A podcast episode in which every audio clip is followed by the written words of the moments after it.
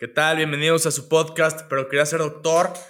Acuérdense que el podcast está patrocinado por el libro del mismo nombre, que lo pueden encontrar en Amazon si están fuera de México o si están dentro de México y quieren comprar alguna cosita más en www.dr de doctor Dan Alvarezi con y al final.com. Si lo están escuchando en Spotify o en YouTube, denle like y suscribir no sean mamones.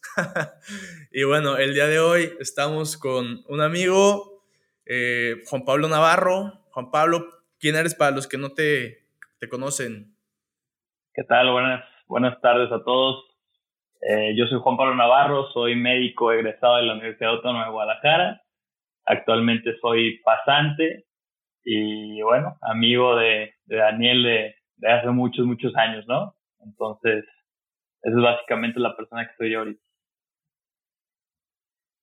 Ya, ya estás próximo a acabar la pasantía, ¿no? ¿Cuándo acabas? ¿Qué día acabas? Uf, no tienes idea, ya me urge, ya enero. Enero es el último mes que me queda.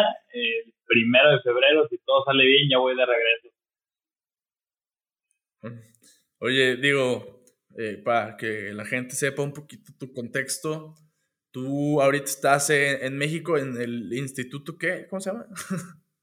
Estoy aquí en el Instituto Nacional de Neurología y Neurocirugía. Estoy haciendo mi servicio social eh, bajo la tutoría del doctor Edgar Natal Vera, que es el director médico del hospital y es, eh, bueno, uno de los más reconocidos neurocirujanos vasculares del país y me atrevo a decir que del mundo. ¿Y cómo fue que te, que te animaste a irte para allá? Digo, tú vivías aquí en Guadalajara muy tranquilo y contrario a lo que mucha gente quiere, o bueno, lo, muchos médicos buscamos en el servicio, es un servicio tranquilo que nos deje estudiar lo más que queramos, ¿no? lo más que podamos, ¿no? Para, pues para pasar los exámenes que queramos. Definitivamente, pues mira, eh, digo, todo fue, todo fue muy rápido, pero yo desde, desde que entré al internado me di cuenta que la neurocirugía era lo mío y pues como todos saben en el ámbito de la neurocirugía o neurología, eh, la meca de esas especialidades está acá en el instituto, ¿no? Es el mejor centro, mayor centro de referencia del país, uno de los mejores de Latinoamérica. Pues como que siempre lo tuve en mente más que nada para una especialidad, nunca lo pensé mucho para un servicio, porque como tú dices, uno cuando le dice servicio social, pues dice, me voy a un lugar tranquilo para poder estudiar y, pues relajarte, ¿no? Después de un año de internado bastante pesado, eh, prepararte de tener un año relativamente más tranquilo. Pero yo me di cuenta cuando justo a mí me tocó la pandemia en mi internado y cuando me mandaron a mi casa eh, a, a, cuarentena, eh, pues el hecho de estar totalmente todo el día en mi casa sin mucho que hacer, eh, no me no me motivaba a estar estudiando. De hecho, estudiaba mucho menos que cuando estaba en el internado, que estaba en una friega, pero al mismo tiempo estaba estudiando y ahí mismo me motivaba y veía pacientes. Y ahí fue el momento en que dije que quería hacer un servicio pues un poco más exigente y, y, porque yo sentí que me iba a motivar a estudiar más. Y luego, ya regresando al internado, me acuerdo, hay un doctor ahí, en yo, yo hice mi internado en el Ángeles del Carmen, de ahí de Guadalajara, y hay un doctor que estaba ahí en, en, en urgencias, se llama Alberto, y él me comentó hace un día de la nada, todos sabían que a mí me gustaba la neurocirugía, y era, hasta me apodaban el neuromip. Y, y ese cuate, Alberto, llegó un día y me dijo, oye, ¿por qué no te vas a hacer el servicio a, a la Ciudad de México, al Instituto de Neuro? Y hasta lo tomé así como por sorpresa, le dije, ¿cómo crees? ¿Cómo voy para allá? Le dije, está súper difícil entrar y todo. Me dijo, pues sí, pero yo creo que sí podrías. Y ahí, quedó como que la idea. Y le di vuelta una, como una semana, luego fui a buscar, lo busqué otra vez a él, le pregunté que, que si él sabía cómo, cómo, había, cómo llegar allá a hacer el servicio, si conocía a alguien que lo hubiera hecho. Me presentó a una doctora que había hecho servicio ahí, hablé con ella, ella me explicó todo el rollo de cómo ella entró y básicamente este, entró pues, porque la conectaron, ¿no? Y, y dije, bueno, eh, si conoces a alguien que te pueda conectar allá, pues está bastante fácil. Pero en ese momento no se me prendió el foco y fue la idea de cómo llegar a, a, a contactar, ¿no? Cómo hacerles el ruido, cómo hacer que me conozcan y que me acepten, porque de verdad no conocía a ningún doctor, a ninguna persona en el Instituto de Neurología. Entonces empecé a buscar el número en internet, estuve mandando mails, marcaba unas 60 veces al día, me contestaban secretarias, me contestaban de todo, hasta la policía me llegó a contestar, pero nadie me podía resolver eh, mi duda, nadie me podía como, como encaminar hacia lo que yo quería, ¿no? Y hubo un día que ya estaba medio agüitado yo porque no lo lograba, ya llevaba como, ¿qué serán? 20 días, un mes, así día tras día llamando, intentando contactar a alguien hasta que hablando con un doctor que se convirtió en mi mentor en el internado, que es el doctor Ernesto Ledesma, eh, neurocirujano, él me, le platiqué mis intenciones, le platiqué mis gustos, este, le dije que me quería allá, a mí me gusta mucho dentro de la neurocirugía, me, me, gusta mucho la parte vascular también. Y pues él me comentó que él tenía muy buenas relaciones con, con el doctor Edgar Natal, porque pues, él, él, estuvo en el instituto, el doctor eh, Ernesto Ledesma también se preparó, hizo su especialidad en el instituto y ahí conoció al doctor Edgar Natal, que fue uno de sus profesores. Y ya, para no ser la más larga, em, él me contactó con el doctor Edgar Natal, yo hablé con él, me presenté, le llevé mi currículum, quién era yo, para ese entonces mi currículum era bastante, bastante pobre, pero pues me lo tuve que ganar a base de carisma y, y pues para las otras ya, ya había entrado, ya me había aceptado, me pidió que le mandara mis papeles ya formal y me aceptó como su pasante para todo el año.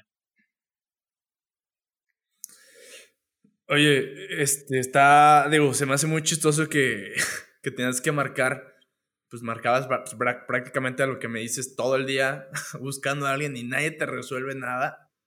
Eh, eh, a mí me gusta me gusta hablar de que, digo, afortunado o desafortunadamente en México, es, es, la, la, realidad es que México es un, es un país de palancas, ¿no? Nos guste o no nos guste, güey. Este, entonces, pues tienes que saber conectarte con, pues, a donde te quieres ir moviendo, ¿no? Definitivamente. Y, también está medio romantizado está medio romantizado de no, yo lo voy a hacer por, por, mi, por mis propios méritos. Bueno, pues si puedes, pues qué bueno, ¿no?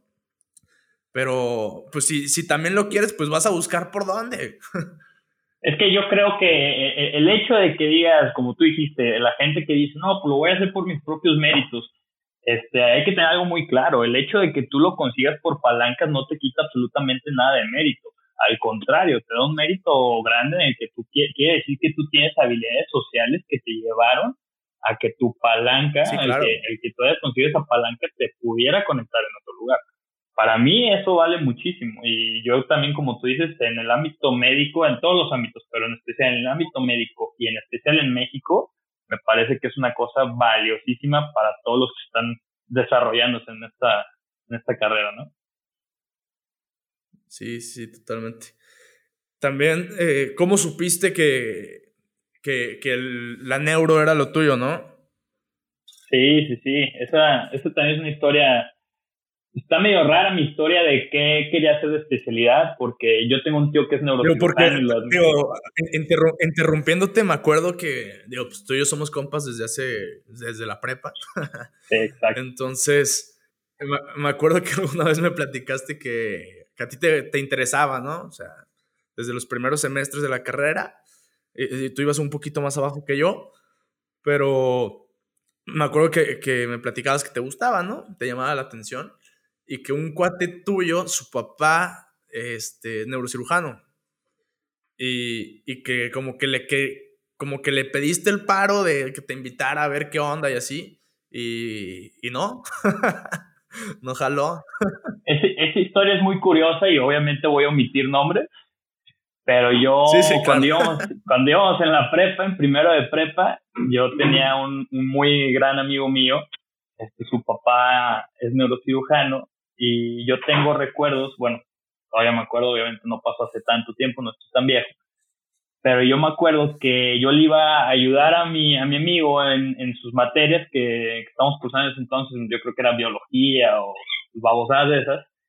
Y yo me acuerdo que un día llegó su papá y a mí ya me gustaba, como tú dices, la neurocirugía. Yo ya tenía pues ideas de qué era la neurocirugía y a corta edad pues como que siempre ves al neurocirujano, más si te gusta la medicina, lo ves así como, como si fuera un dios, ¿no?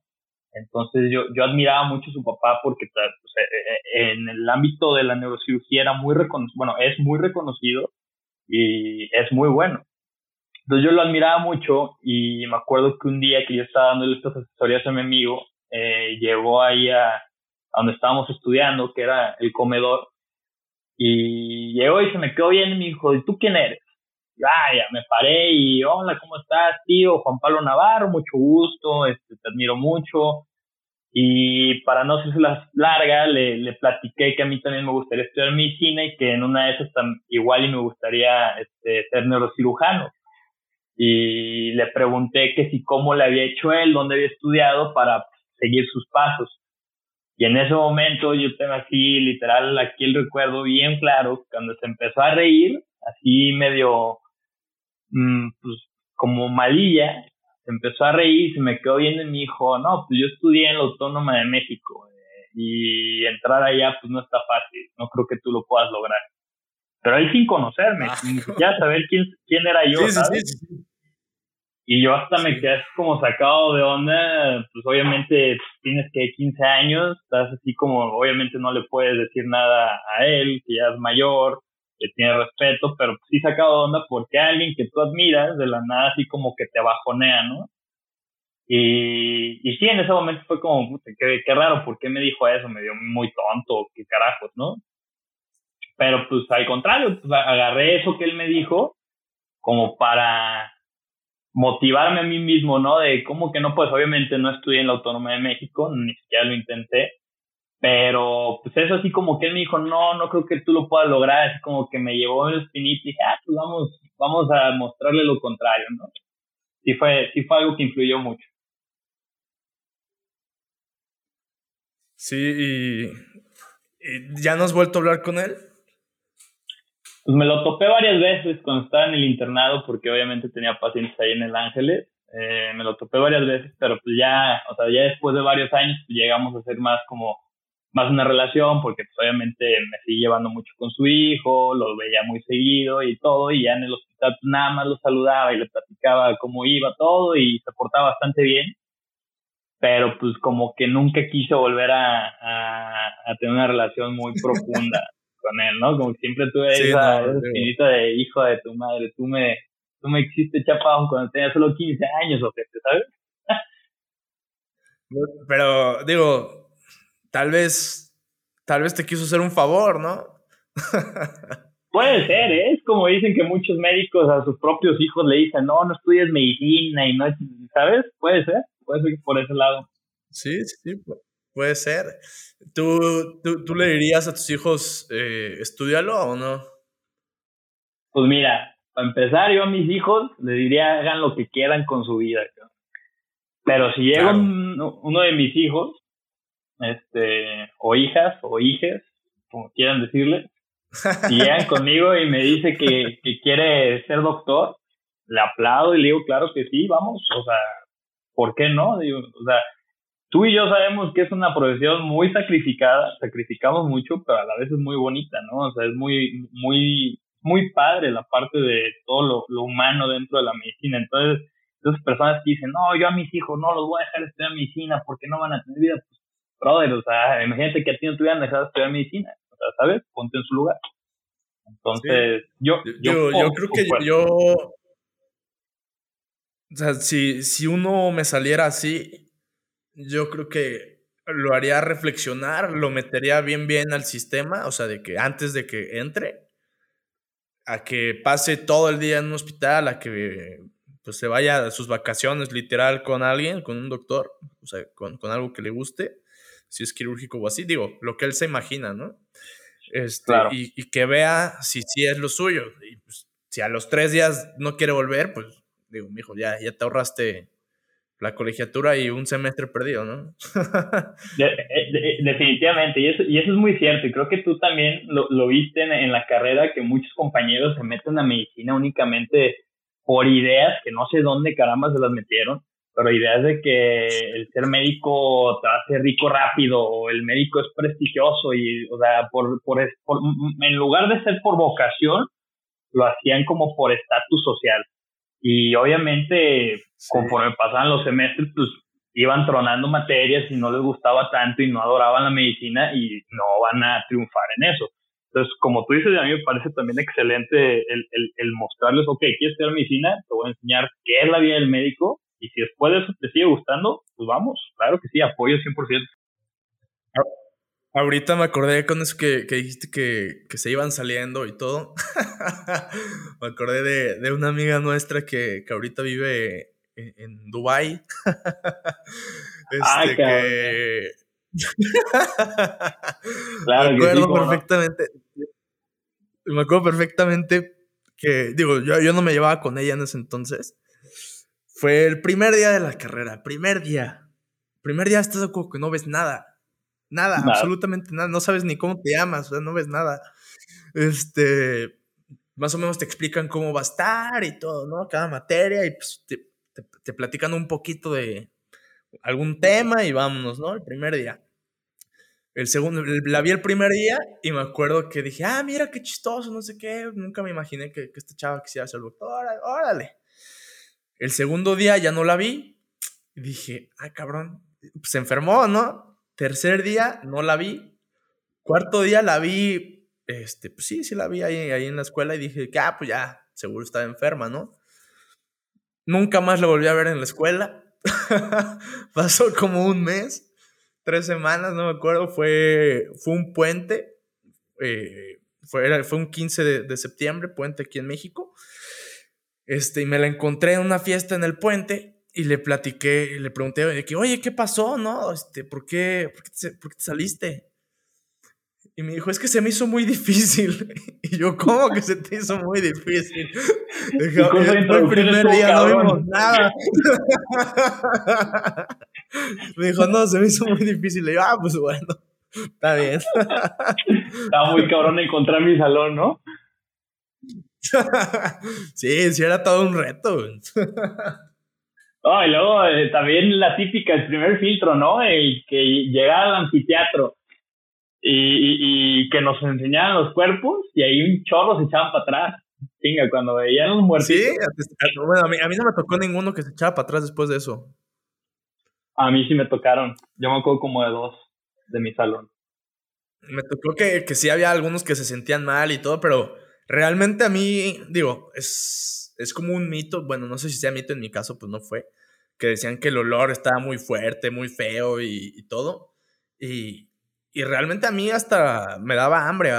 Digo, más de alguna vez comía adentro. O sea, no. No seas mamón. No me. Digo, yo sé que no se debe, pero.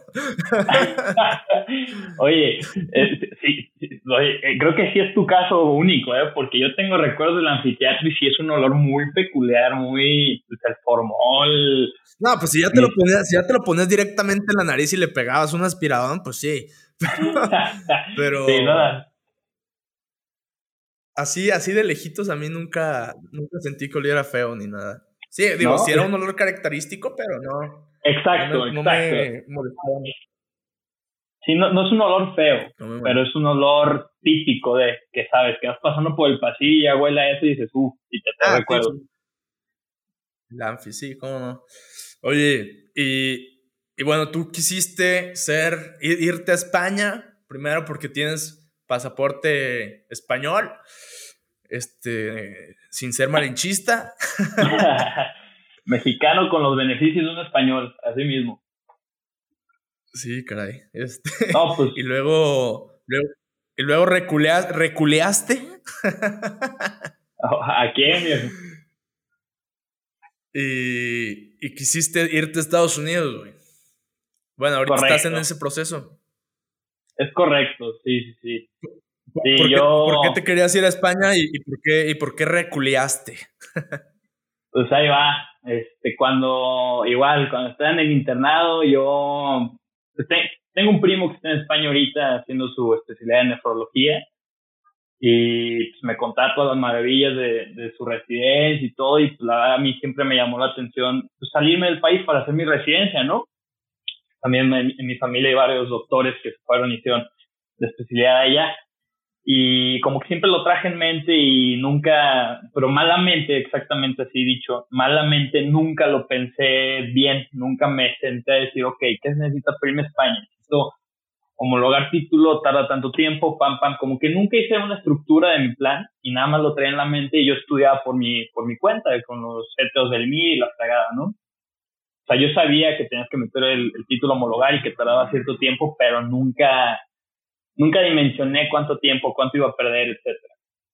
Entonces, cuando llegué acá a la Ciudad de México, que yo seguía estudiando para el MIR, me acuerdo que, que un día me marcaste tú y me dijiste, oye, este, nomás para que estés al pendiente, tengo un compa que, si no me, si no me equivoco, me dijiste que tenías un amigo que llevaba ya un rato ahí en España buscando homologar su título y que le mandaron un mail o le marcaron y le dijeron que todavía faltaban dos años para, para homologar su título. Y dije, y ahí dije, ¿cómo crees? Y pues sí, el hecho de, de la pandemia que alentó cualquier tipo de trámites, pues también alentó este trámite que es el de la homologación de título, que si de por sí era largo, se hizo dos veces más largo. Entonces en ese momento se fue como, puta madre, ¿cómo, ¿cómo que se va a hacer más largo? O sea, ¿qué voy a hacer en ese inter? Y ya fue como, no, pues muchas gracias. Me acuerdo me dijiste, ahí te la dejo votando, eh, los steps son así, tal, tal, tal, yo te puedo como que coachear para, para que te avientes el, tiro de los steps. Este, si es difícil, me mandaste información, me puse a leer estadísticas de, de cuántos extranjeros entraban en neurocirugía en Estados Unidos y la los números se asustan pero me lo planteaste así y dije, pues, ¿por qué no? no Vamos, vamos calándolo. Lo hablé con mis papás, obviamente no era una decisión que podía tomar yo solo.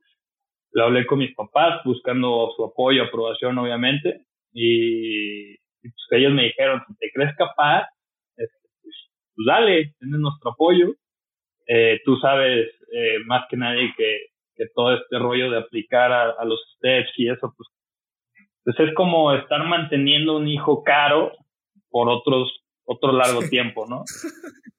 Entonces, obviamente necesitaba de su apoyo y cuando me lo dieron, pues dije, pues, pues vamos dándole. Me acuerdo que hablé contigo y, me dijiste cómo, cómo estudiaste, me diste tus tips. Entonces así empecé, literal, siguiendo, siguiendo tus recomendaciones, agarraba pedazos de alguien, obviamente hablé con más personas que hicieron steps, agarraba así como recomendaciones de cada persona y, y digo, ahorita ya vamos para cumplir casi un año estudiando. que no creas así como que ya me siento súper listo, pues no, pero pues vamos mejor que antes, ¿no?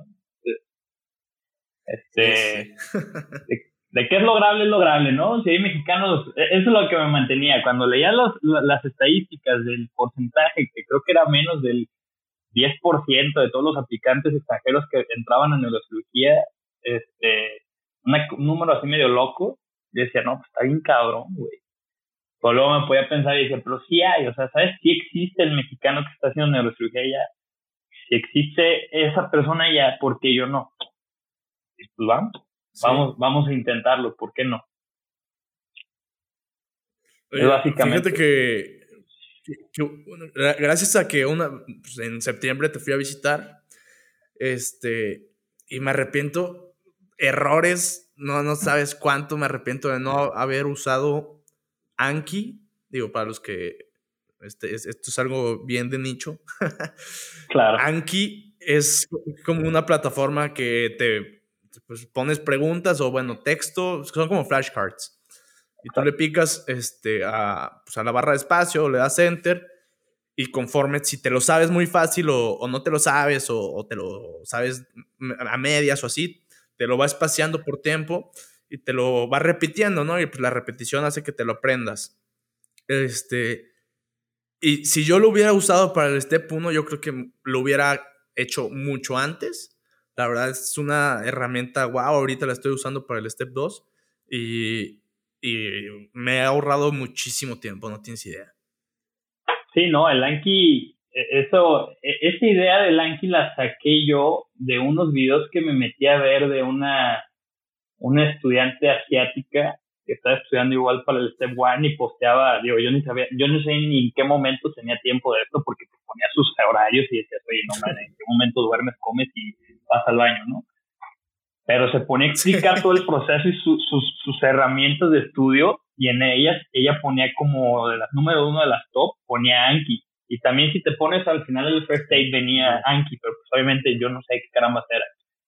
Y ya empezó a explicar ella lo, lo, mucho que le había ayudado y dije, pues vamos calándole. Y obviamente, como tú dices, no, o sea, si nadie te lo dice, pues no lo, no lo vas a agarrar, pero también tienes que estar, o sea, que alguien te lo diga y que te enseñe más o menos a usarlo, porque también que sepan ahí todos ah, los, que te escuchan. Sí, yo, yo lo bajé por el step 1 y, dije, bueno, ¿y esto qué? O sea, hasta el step 2 ya me metí a buscar cómo usarlo. digo, por ti, porque vi, vi, que lo estabas usando. Y dije, ah, pues sí se puede usar.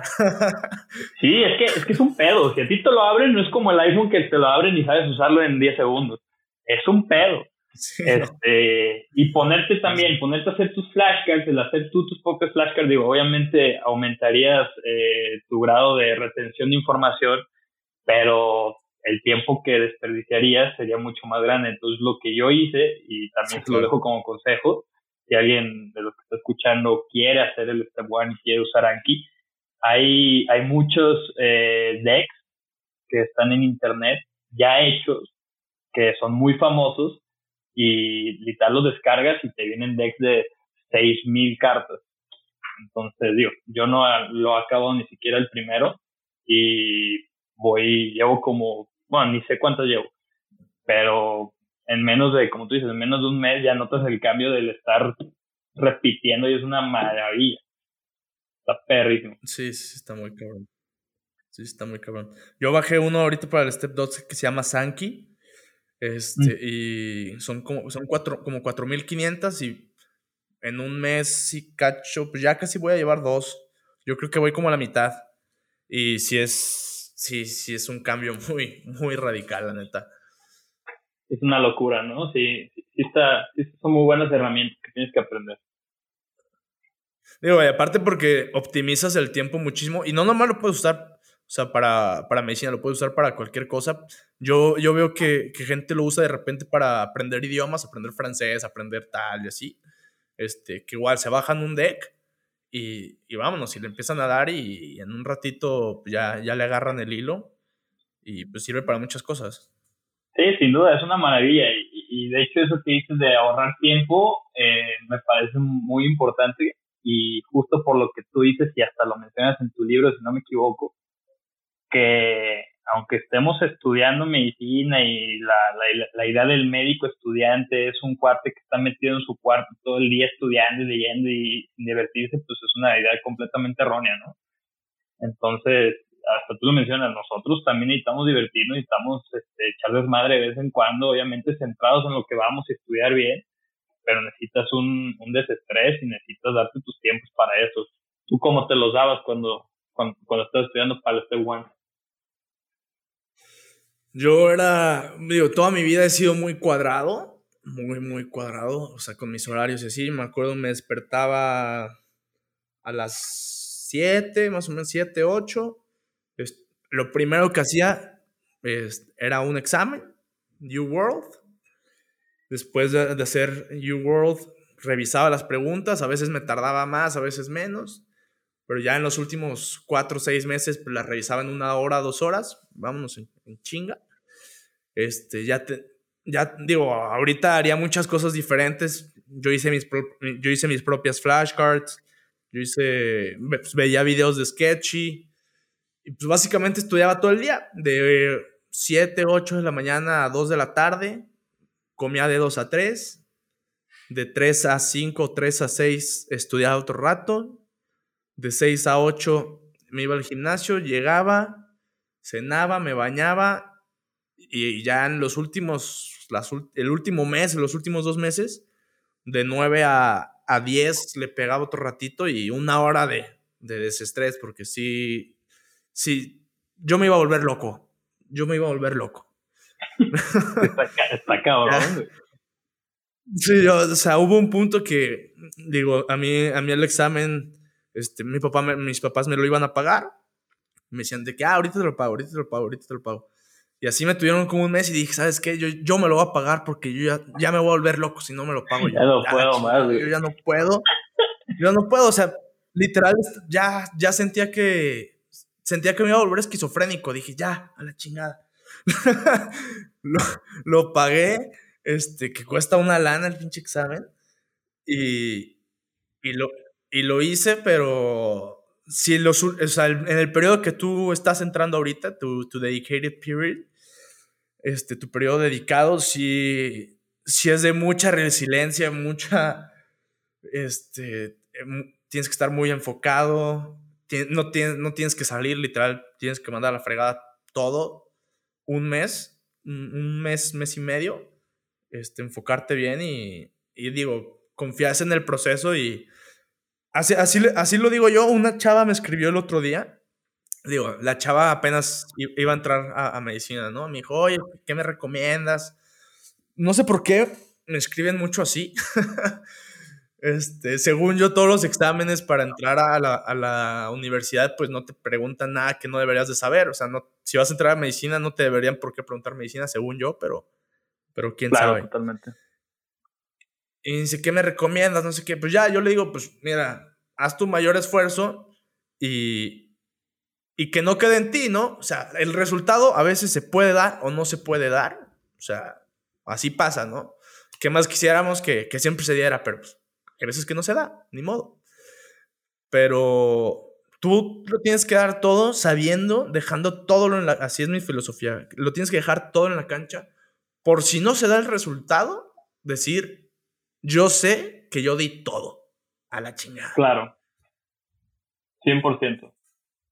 Y también, algo que también este, va un poquito a la mano de eso, yo me acuerdo cuando yo estaba, cuando yo entré aquí al, al servicio social, era como secreto el, el, que yo estaba estudiando para, para los STEPS.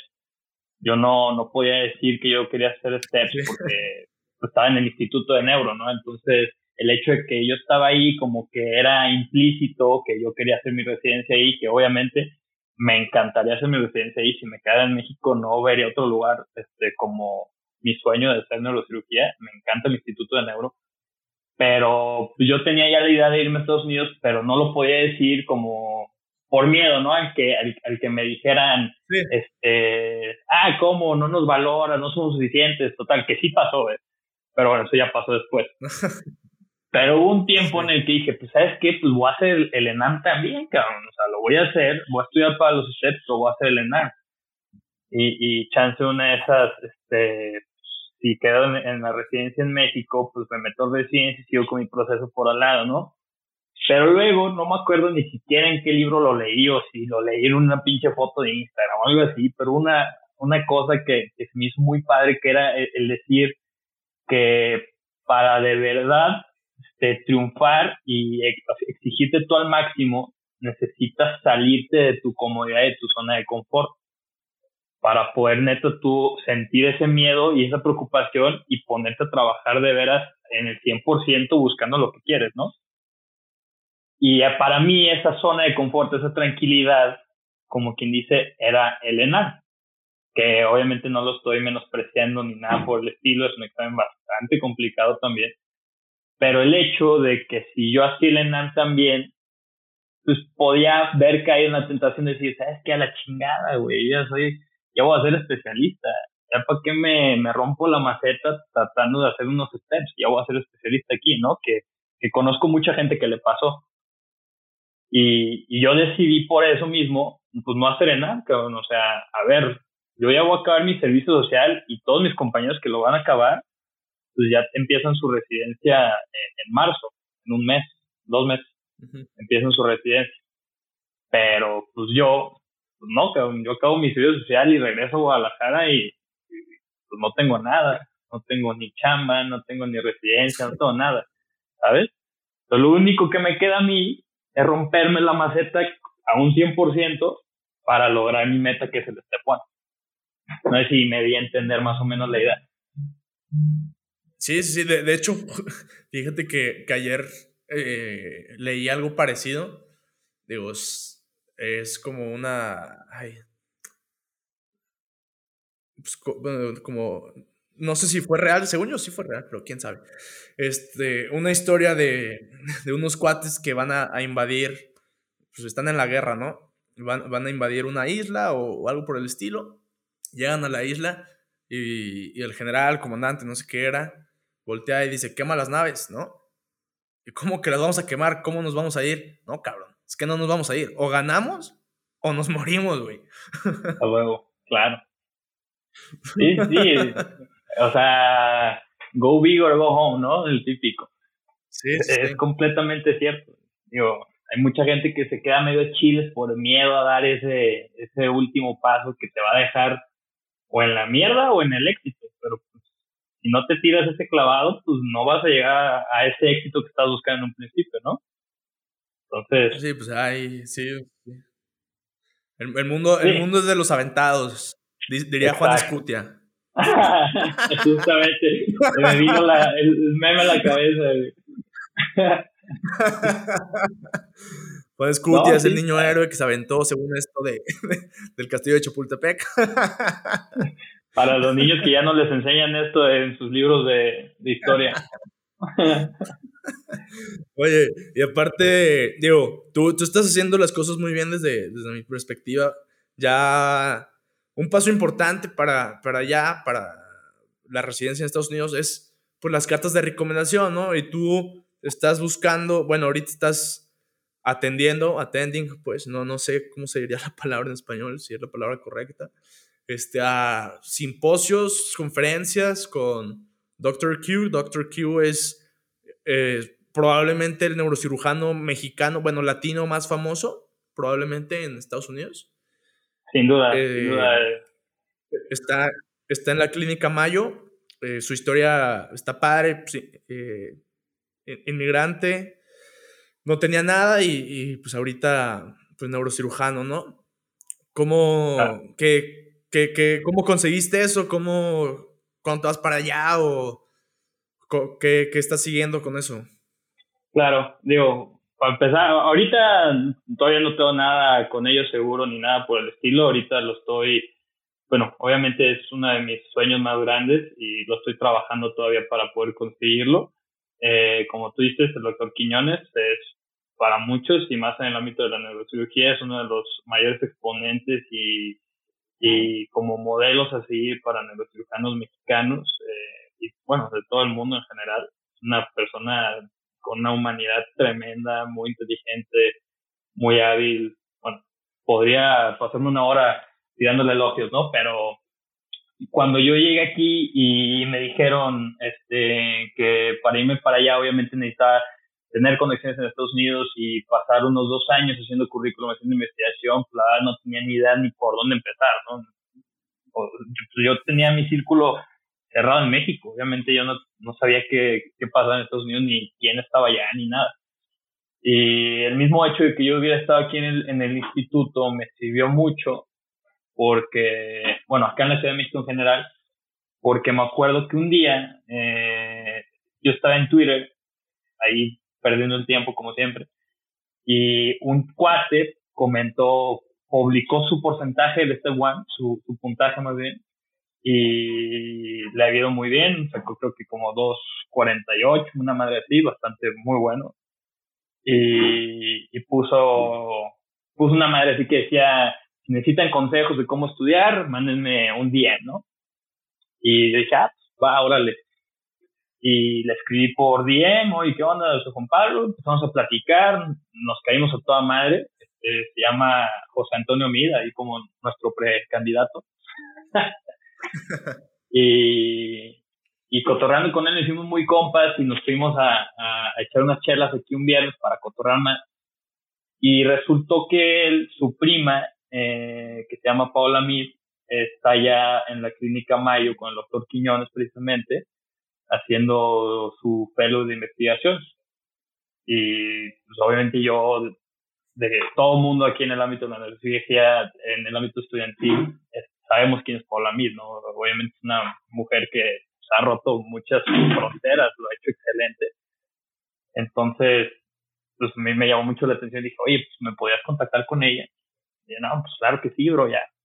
Me pasó su número, le mandó un mensaje. Eh, cabe recalcar que obviamente la vida de cualquier fellow de investigación ahí en la clínica Mayo es una vida demasiado pesada y en Y estuvimos hablando poquito por WhatsApp y, después dejamos de hablar.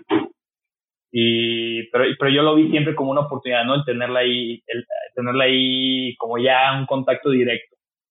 Y luego otro doctor acá en el instituto, después de que ya había dejado de hablar con ella, otro doctor acá en el instituto, le conté mi, mi idea de irme a Estados Unidos, este, que le conté pues, mi admiración al doctor Quiñones, a todo el trabajo que hace, y me comentó que él conocía a una persona, un doctor de República Dominicana, que está ya trabajando también con él, como fue la investigación, se llama Ricardo Domingo, es el doctor Ricardo Domingo, una gran persona. Y él me, me contactó con el doctor Ricardo Domingo, hablé con el doctor Ricardo Domingo y en la llamada que me hizo estuvo muy chistosa porque cuando estaba, yo, iba, yo me iba en bici al instituto antes de que me la robaran, maldita Ciudad de México. y iba, iba en la bici un día tarde al instituto, se me hizo tarde porque estaba haciendo mi examen de, de, de U-World y ya iba tarde al instituto y de repente me llegó una llamada al celular y ahí no reconocí el número y me, hasta me le quedé viendo y dije, ¿qué pasó? Y dije, alguien del instituto me está marcando y contesté mientras iba en la bici, pues obviamente todo bofeado, no tenía condiciones, entonces me cansaba hasta ir en bici al instituto y me contestó una persona con un acento medio raro y yo, ¿quién habla? Y me dice, ah, soy Ricardo Domingo, me pasó tu, tu contacto el doctor Aurelio Ponce para hablar de, de esto, de que te gustaría venirte para acá. Ah, cabrón, y obviamente me paré en en la bici me dijo, ¿podemos hablar? ¿Tienes tiempo de hablar? Dije, no, claro, definitivamente. Obviamente no le iba a decir que no, ni, ni, ni que me esperara un poquito, ¿no? Sí, ¿no? Su vida es muy apurada y Me, paré en la bici y me dijo, ¿dónde andas? Y no, aquí en el instituto trabajando, obviamente. eh, me dijo, ah, no, te escuchas cansado. Y yo, no, vengo de subir las escaleras, estoy ya dándole la vuelta. Hablé con él, le mandé mi currículum, este, que para ese entonces seguía eh, pues bastante pobre y, se portó muy buena gente conmigo, pero ya antes de colgar la llamada, eh, yo le dije, oye, espérame, nada más te quiero, este, porque no, no sentí como que, como que le gustó mucho la idea de estar hablando conmigo, siendo alguien que no tenía tanto currículum de investigación, que es lo que ellos buscan, más que nada, ¿no? Entonces, antes de que me colgara la llamada, le, yo mismo le dije, oye, pues, ¿sabes qué? Yo sé que mi currículum no está como lo que esperan, como lo que normalmente reciben ustedes, pero este, ahí te va cómo lo pienso resolver y le expliqué todos mis planes del año del servicio, cómo lo iba a resolver, en qué estaba trabajando, qué protocolos ya había metido, qué este, publicaciones ya había mandado, etcétera. Y eso no lo había puesto en mi currículum. Yo no, no había hecho un buen currículum. Eh, entonces, como que ahí me, ahí le gustó la idea. Me dijo que le agregara eso a mi currículum y, y me pasó unos links. Me dijo, ¿sabes qué? Este, ahí te van unos links todos los lunes, todos los viernes. Tienen ellos sesiones en los que exponen casos clínicos, este, dan pláticas de ciertos temas de neurocirugía, etcétera. Pero es básicamente los doctores de la Mayo Clinic de, de Florida con los residentes, los fellows y algunos otros invitados, ¿no? Entre ellos yo. Y ya me dijo, métete todos los días, este, todos los lunes y todos los viernes del año, sin falta, obviamente cuando haya sesiones, porque la última persona que se vino con nosotros, este, cuando le solicitó al doctor Quiñones que lo aceptara, eh, el doctor Quiñones lo reconoció de volada porque él se metía todos los días y prendía su cámara. Ya, pues órale, ¿no? Pues muchas gracias. Y literal, dicho y hecho, todos los viernes de todo el 2021, todos los lunes y todos los viernes a las 5, 5.45 y 6 de la mañana me conectaba. Y, hasta la fecha me sigo conectando, pero así fue como la manera, ¿no? Digo, así como les dije antes de empezar a platicar esta historia, no, no, no he cerrado nada, obviamente no tengo ningún lugar seguro allá ni nada, pero pues, todos los lunes, todos los viernes, gracias a esa conexión que conseguí, este, asisto a sus, a sus sesiones para, pues, para poderme dar a conocer. Digo, creo que ahorita ya pasó un rato y creo que ya me ubican un poquito más, pero pero por algo se empieza. No, digo, si llega, así lo veo yo y seguramente sí lo ves tú, si llega alguien, pues por ejemplo, con el mismo currículum que tú y tú aplicas al mismo lugar, pero pues a, ti, ya te, a ti ya te han visto más veces, pues a quién van a escoger, pues a ti, ¿no? O sea, sencillo. sí, definitivamente. Y, y, volvemos al tema que habíamos hablado al principio del hecho de las habilidades sociales que debes de tener como, como médico en este ámbito aquí en China, eh, pero en México, pues te llevan a muchas cosas, ¿no? El hecho de que tú te lleves con ciertos doctores y les caigas bien y seas carismático y empático con ellos, eh, pues eso mismo te va a poner en la situación en la que te van a llegar a recomendar hasta con la Mayo Clinic. Fue lo que me pasó a mí. Sí, claro. Sí, sí, sí. Oye, y digo, esto, esto lo habíamos platicado alguna vez, pero ¿cómo te ves tú eh, en el futuro? O sea, tú te ves, bueno, ¿cómo quisieras llegar tú? ¿Tú quisieras llegar como el mejor, te quisieras llegar a convertir en el mejor neurocirujano o quisieras ser uno bueno, pero, pero con una vida un poco más balanceada o, o cómo, qué, qué, buscas? Pues mira, ese, esa idea, que sí, sí la hemos platicado antes, eh, siento que es algo muy, una idea muy dinámica que voy cambiando mucho, ¿no? Con el paso del tiempo uno lo va madurando y lo va cambiando. Cuando yo estaba en la carrera, obviamente yo decía, yo quiero ser el máximo doctor, el más cabrón del mundo y la chingada, ¿no? Cuando iba en el internado, puta, yo quiero ser el neurocirujano más cabrón que haya. Cuando llegué al servicio, también quiero ser el neurocirujano más cabrón. Y ya conforme fue pasando mi servicio, me di cuenta que sí, o sea, aún así, como tú dices, quiero ser un neurocirujano muy bueno. O sea, quiero destacarme mucho en este ámbito de la neurocirugía, eh, aportar lo más que pueda, este, ser muy bueno. Pero me he dado cuenta que, así como todos saben, y no es la única, pero al ser la neurocirugía una de las eh, residencias o especialidades más exigentes en cuanto a tiempos, en cuanto a curva de aprendizaje, en cuanto a todo, este, creo que el tener un balance, el poder llevar un balance entre tu vida personal y tu vida profesional es muy importante para poder tener una felicidad, ¿no? Y hoy a la fecha te puedo decir que yo me veo en un futuro como un muy buen neurocirujano. Le voy a echar todas las ganas para ser muy, muy bueno, de verdad muy bueno. Pero tampoco quiero descuidar para nada mi vida personal o sea, mi vida familiar, todo mi ámbito, porque yo sí quiero tener familia, yo sí quiero tener hijos. Y no me gustaría ser el típico papá ausente que no ven para nada o, o el que no tiene tiempo para nunca jugar con ellos, cosas por el estilo, ¿sabes? Que, que, que, es algo que pasa muy frecuente en la medicina y que yo lo he visto muy cercano acá en, en la neurocirugía. Entonces, pues cada quien va, conforme va pasando su vida, va cambiando qué es lo que quiere y qué es lo que no. Yo creo que todos en algún punto dijeron, yo quiero ser el máximo en tal cosa, pero pues al final te vas a dar cuenta que, pues sí, o sea, si lo amas, obviamente te va a hacer feliz, pero la felicidad yo creo que viene más en un conjunto de diferentes cosas de tu vida y no solo de tu profesión. Entonces, tienes que tener un balance y, así de verdad, pues pues poder ser feliz, ¿no? Haciendo, haciendo lo que te gusta y, estando en paz con tu familia y todo. Entonces, a mí me gustaría ser buen, buen neurocirujano, pero también bueno, buen papá de familia.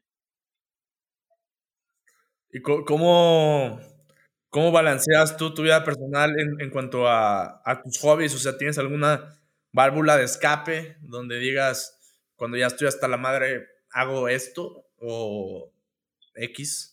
algo por el estilo? Pues básicamente aquí en la Ciudad de México pues, fue, fue muy diferente a lo que yo tenía en mi, en mi, en mi vida de Guadalajara, ¿no? Porque en Guadalajara, así como tú dices, la válvula de escape pues, era ir a ver a mis compas, echarme unas chelas y pasar un buen rato, ¿no? Pero pues, cuando llegué a la Ciudad de México, pues, obviamente pues acabó eso, no, no tengo amigos fuera del hospital. O sea, yo mi vida acá en la Ciudad de México se centra en ir al hospital, al servicio y regresarme a mi vida para estudiar. Entonces no es como que tengo así muchos, muchos amigos con los que pueda decir, oye, vamos a echarnos una chela, ¿no? Entonces mi válvula de escape, mi, mi, mi forma de despejarme la mente cambió por completo. Y la manera en la que yo lo hago, bueno, obviamente yo estoy mentalizado que de lunes a viernes mi estudio es a full, a full, a full, a full. El sábado estudio también, este, pero ahí me desocupo más temprano y si sale algún plan con gente de aquí del hospital o con alguno, algún amigo que sí tengo algunos pocos, tampoco es como que soy un cuate asociado. pero me voy a echar unas chelas, pero si no, me quedo aquí en mi depa, tranquilo, me, me abro una cerveza, un vinito, me pongo una película, leer un libro. Y lo que sí tengo claro es que el domingo, el domingo es mi día, ¿no? Es, me levanto, todos los días hago este, un examen de U-World, entonces el domingo me levanto, hago mi examen de U-World, me salgo a hacer ejercicio, y ese día sí es lo que sea, cabrón, o sea, literal, nada, nada de medicina, nada de nada, nada de, de, trabajo. Es, es, mi día, ¿sabes? Es como el día que me vuelve a renovar para el lunes estar bien.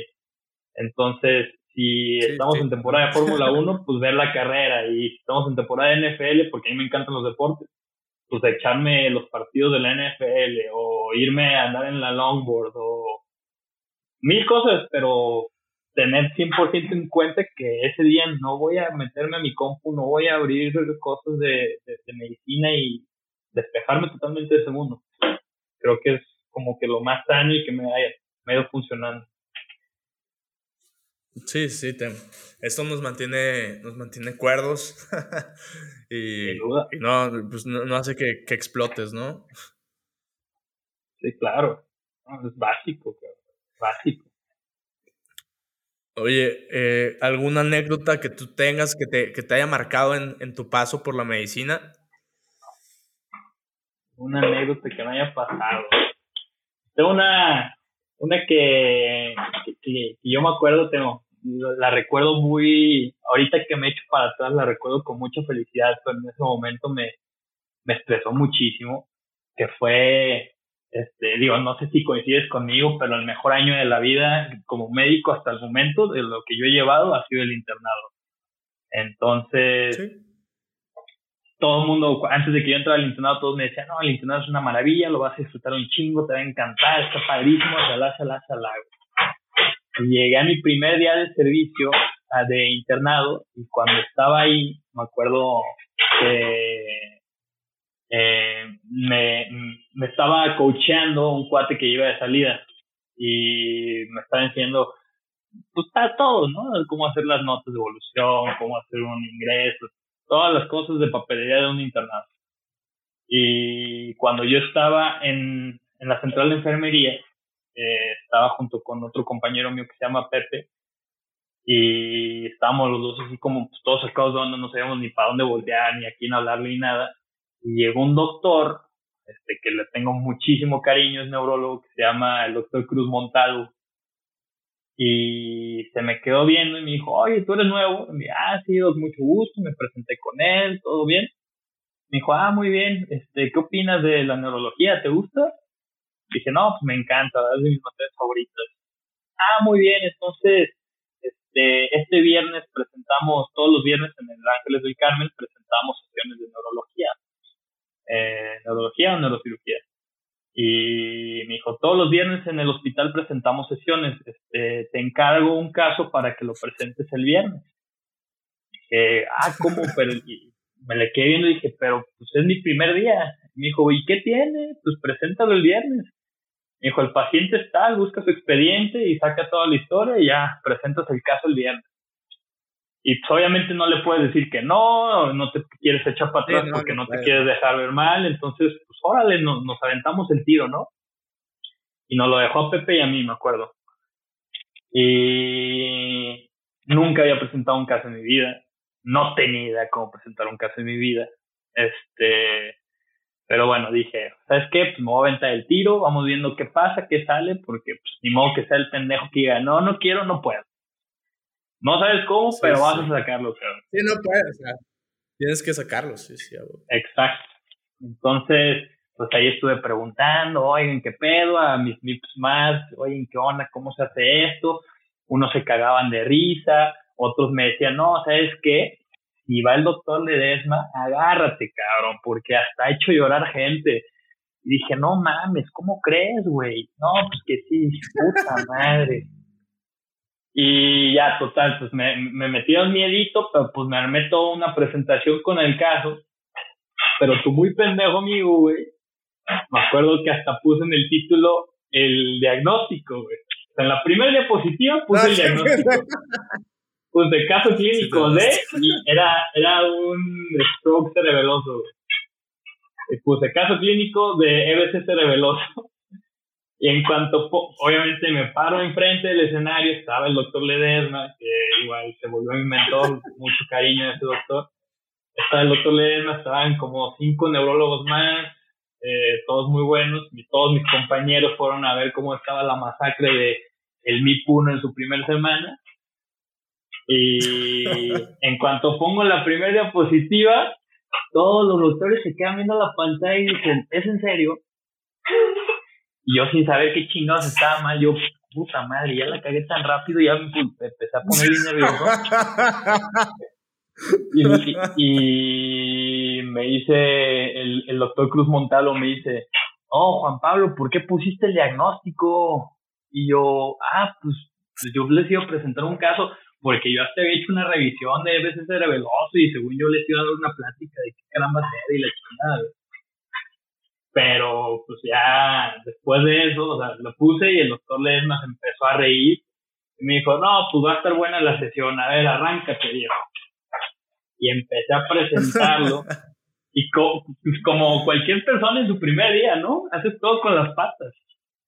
Y pues toda la exploración física, todo mal, o sea, no mal, pero pues como incompleto y mal presentado, pues porque no sabes, pero nunca has tenido ese contacto clínico tan claro. Y, y, me acuerdo que se lo presenté todo, este, ya me dijeron, a la mitad de la presentación dijeron, pues ya, ya para, nada más pasando las imágenes, para, y el doctor Ledesma se para y me dice, a ver, cabrón, este, tu exploración física neurológica está muy mal explicada. Vamos a repasarla, pero enfrente de todos, cabrón. Estoy hablando de enfrente de otros neurólogos, de mis MIP 2, mis 2003, todo, en todo el hospital. Y a mí ya me gustaba mucho neurología y me empezó a preguntar todo, los pares, los nervios craneales, este, las funciones, pum, pum, y eso sí lo empecé a contestar bien, cómo revisas tal, tal.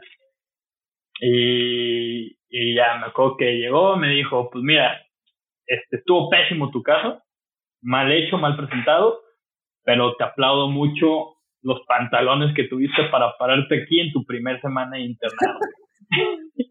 y bueno, mínimo me aplauden que sí tengo ¿no? sí, sí, sí. Pues es que tiene, la neta, tienes que tener, tienes que tener huevos. O sea, si, si quieres que te reconozcan, tienes que tener huevos, ¿no?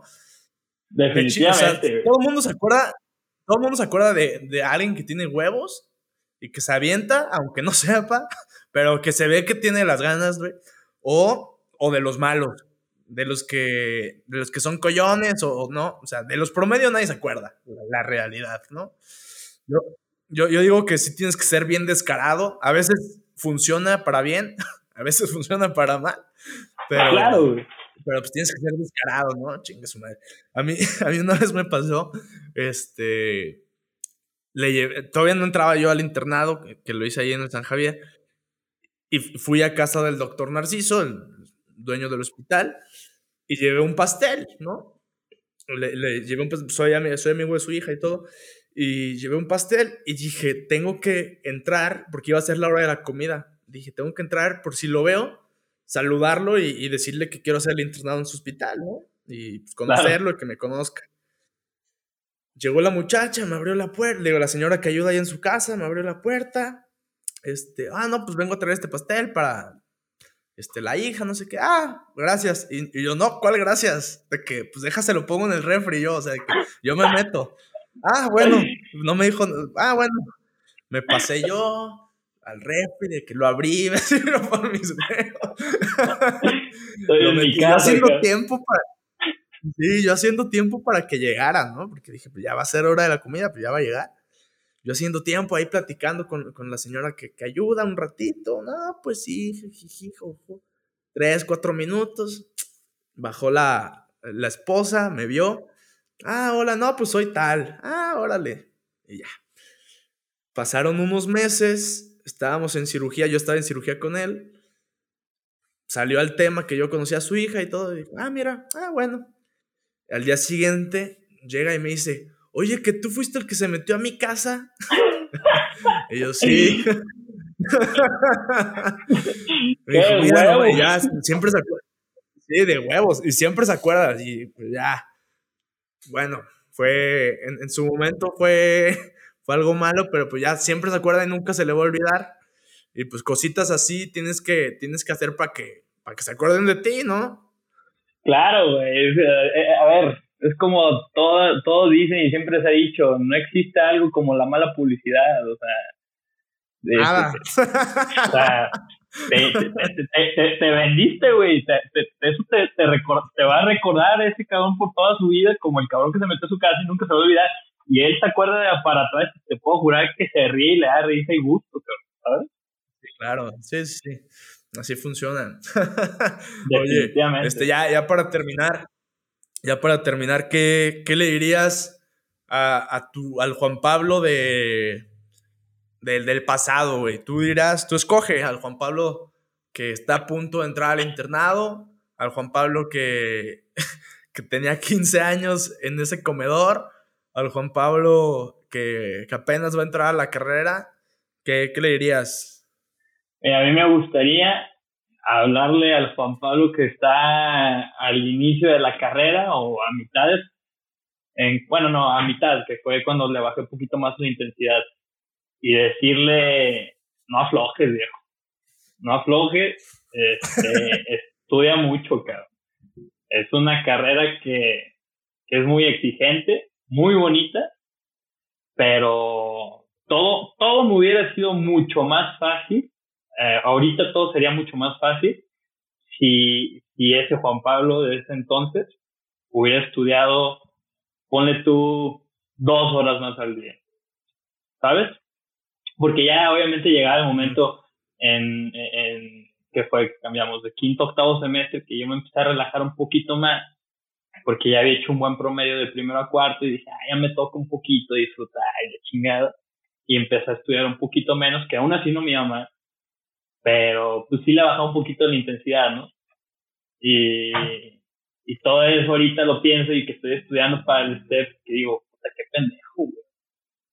Todo eso, o sea, el haber estudiado más fuerte en ese entonces me haría ahorita la vida mucho más fácil, cabrón. Entonces yo creo que sería, no afloje, es un camino que está cabrón, pero está bien bonito, güey. Así que no afloje y sigue por ahí, por ese mismo caminito. Un día eh, eh, que era como el primero o segundo semestre, me acuerdo. Eh, una cruz verde. Coincidimos con unos cuates de octavo semestre. Y, y nunca se me. Digo, no tomé su consejo, pero me hubiera gustado. Después lo entendí, después lo entendí, pero el cuate dijo: pégale, pégale duro. O sea, digo, también. Sí, sí estoy de acuerdo que tienes que relajarte un poquito y todo, tienes, tienes que, pues tienes que encontrar un balance, ¿no? Es difícil a veces, pero él dijo, o sea, apréndanse todo, porque lo que no se aprendan ahorita, lo van a tener que regresar a estudiar después. O sea, a final de cuentas, ¿no? Exactamente, güey. Y, bueno, pues, ojalá le hubiera hecho caso. sí, güey, no mames. También me hubiera hecho la vida más fácil, pero, pero pues ni modo, ¿no? Es parte de, es parte de, no pasa nada. Exacto, la, la, la, la bailada aquí no la quita, güey. Eh, no pasa nada. Oye, este, pues muchas gracias. Digo, tus redes sociales son personales, pero tienes una donde hablas mucho de neurología. Este, ¿cuál, cuál es esa? ¿Dónde, dónde, dónde la buscan o qué onda? Esa, pues lo, se los paso, se llama neuromaniac.md, está ahí en Instagram. Obviamente se creó con una, para, bueno, para publicar contenido completamente médico de neurocirugía, neurología no, no, no he tenido mucho tiempo de, actualizarla, pero yo creo que ya este año es una de mis propuestas, meter un poco más de galleta a esa, a esa cuenta. Entonces ahí lo, se las mando por algún lugar, se las dejo ver ya escrito, pero es neuromaniac.md. Está bien. Pues espero les haya gustado el podcast y espero a ti también. No olviden darle like, suscribirse y compartirlo. Nos vemos. Muchas gracias, viejo. Nos vemos.